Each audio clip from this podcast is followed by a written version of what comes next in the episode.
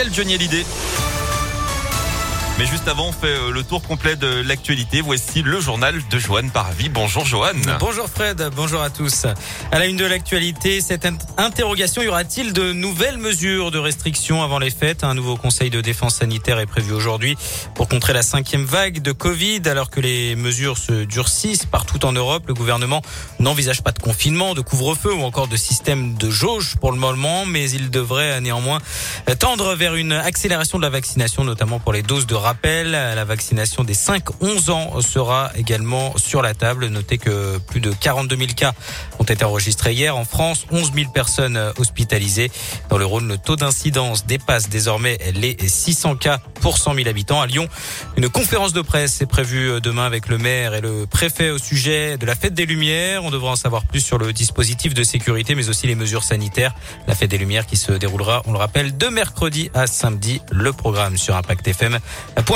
De leur côté, les professionnels de l'hôtellerie et de la restauration s'inquiètent à l'approche des fêtes. Ils déplorent des annulations en cascade ces derniers jours. Selon eux, elles sont euh, dues à l'appel à la prudence lancé par le gouvernement. Elisabeth Borne, ministre du Travail, a par exemple déclaré la semaine dernière qu'il fallait éviter les pots de Noël en entreprise.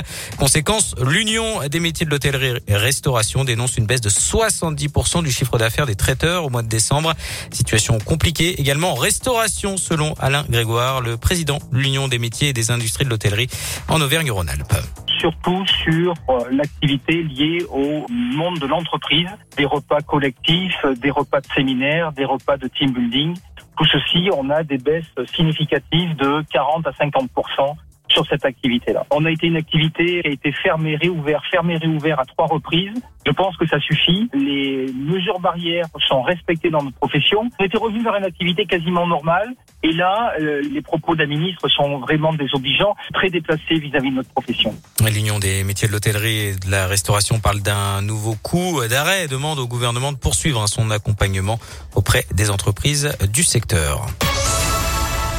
Politique, près de 60 personnes interpellées en marge du meeting d'Éric Zemmour hier à Villepinte, en Seine-Saint-Denis. Plusieurs militants de SOS Racisme ont été agressés, blessés par des participants, tandis que des journalistes de l'émission Quotidien ont dû être exfiltrés. Éric Zemmour a lui aussi été blessé après avoir été empoigné par un homme lors de son arrivée sur scène. Il a été soumis à 9 jours d'ITT pour une foulure du poignet. Le candidat d'extrême droite, qui a par ailleurs porté plainte contre X. Plusieurs cadres de la droite ont réagi ce matin évoquant une provocation de SOS Racisme. C'est notamment le cas de la candidate candidate LR à l'élection présidentielle, Valérie Pécresse.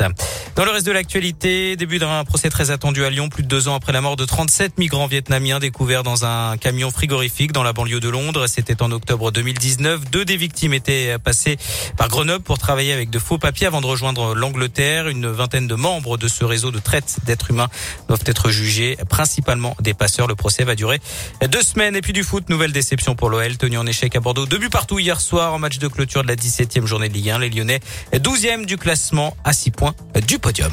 Merci Johan, on a été complet. Il me reste plus qu'à rajouter